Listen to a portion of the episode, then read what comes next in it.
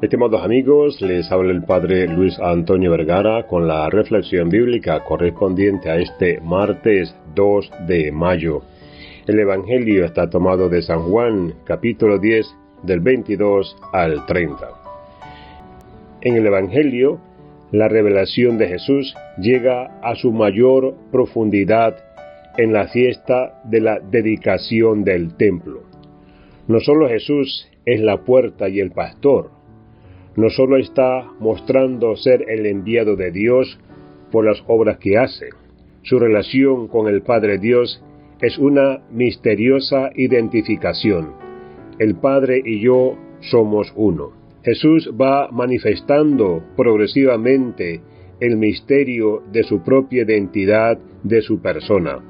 Ahora lo dice abiertamente, aunque ellos no lo pueden recibir tan abiertamente, y siguen cerrados en su incredulidad. Él y yo somos uno.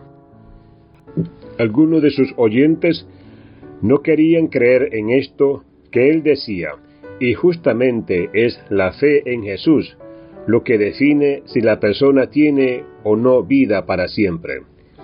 El que no cree, claramente lo dice hoy la palabra, se pierde. Se pierde la posibilidad de salir de las tinieblas a la luz. La fe es en la persona de Jesús.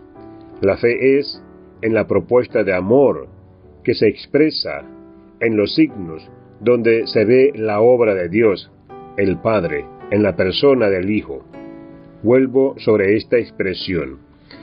La unidad, fruto del amor que se abre delante de nosotros, es lo concreto de cada día y donde Dios participa y Dios nos invita a caminar en el complemento de toda la diversidad y amplitud con que la vida aparece delante nuestro, y es fruto de una corriente que nace del vínculo del Padre y el Hijo, y que viene a nosotros a hermanarnos, sin diluir lo que nos distingue. Es complementariedad, es misterio de alianza. La verdadera relación con Dios termina en una relación fraterna, en una relación comprometida, en un trato consciente de que en el hermano vive Dios, como vive en mí. Por lo tanto, debo acercarme a aquel lugar de relación como me acerco a la presencia de Jesús en el Santísimo. Es decir, descalzo, desprovisto de todo, en expectación a la revelación que Dios está dispuesto a hacerme. También en ese vínculo que viene desgastado, sufrido, deteriorado, golpeado. También ahí Dios puede sorprendernos, porque vive en el hermano como vive en mí. Y cuando Dios está en el corazón del otro como está en el mío, es capaz de sorprendernos, de cambiarnos y de transformarnos. La relación fraterna, cuando ofrece en nosotros la conciencia de la presencia de Dios en medio de nosotros.